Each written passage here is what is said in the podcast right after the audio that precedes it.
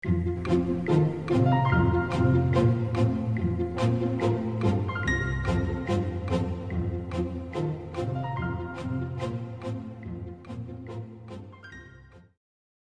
类大脑能够以跳跃方式获取结论的部位，科学家称之为适应潜意识。适应潜意识不能和弗洛伊德所说的潜意识混为一谈。你可以将适应潜意识视为一部庞大的电脑，能够迅速而且不动声色地处理大量资料，让我们的生存得以正常运作。比方说，当你走在街上，突然间察觉有一辆卡车朝你冲过来，你没有任何时间考虑出好几项的选择方案。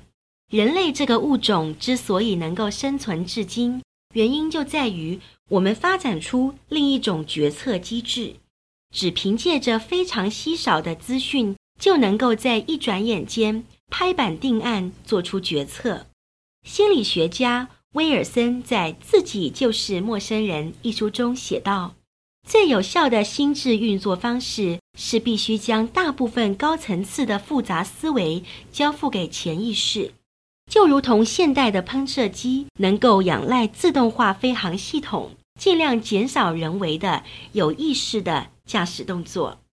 对于衡量处境、警示危险、设定目标与发起行动，适应潜意识。”都能以精熟而有效的方式解决。每当我们初次邂逅某人，与某位求职者面谈，因应某个新理念，被迫快速做出决定，我们都会运用这部适应潜意识的电脑。例如，当你还在读大学的时候，你要多久时间才能判断你的教授是否称职？一堂课、两堂课，还是一学期？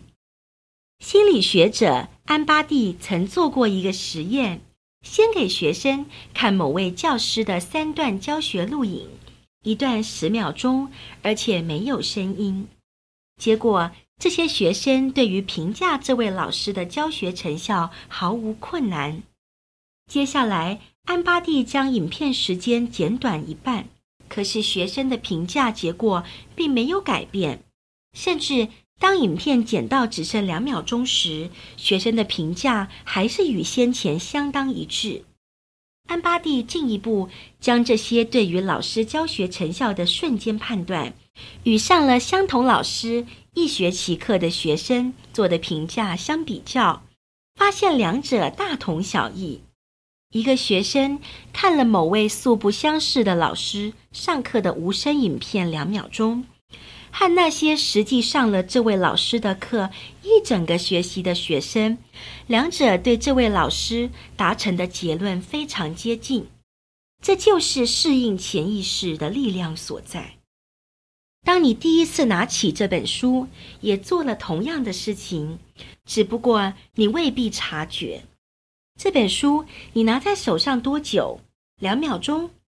就在如此短暂的时间中，这本书的封面，我的名字带给你的联想，开场白中的简短句子，这一切都创造出一种印象，一阵飞驰而过的思绪、意象与观点，基本上就已经确定了你阅读这篇绪论的方式。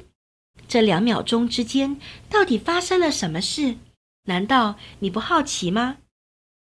我们的潜意识虽然强而有力，但也相当脆弱。我们的内在电脑无法一直大张旗鼓地运作，随时解析任何情境的真相。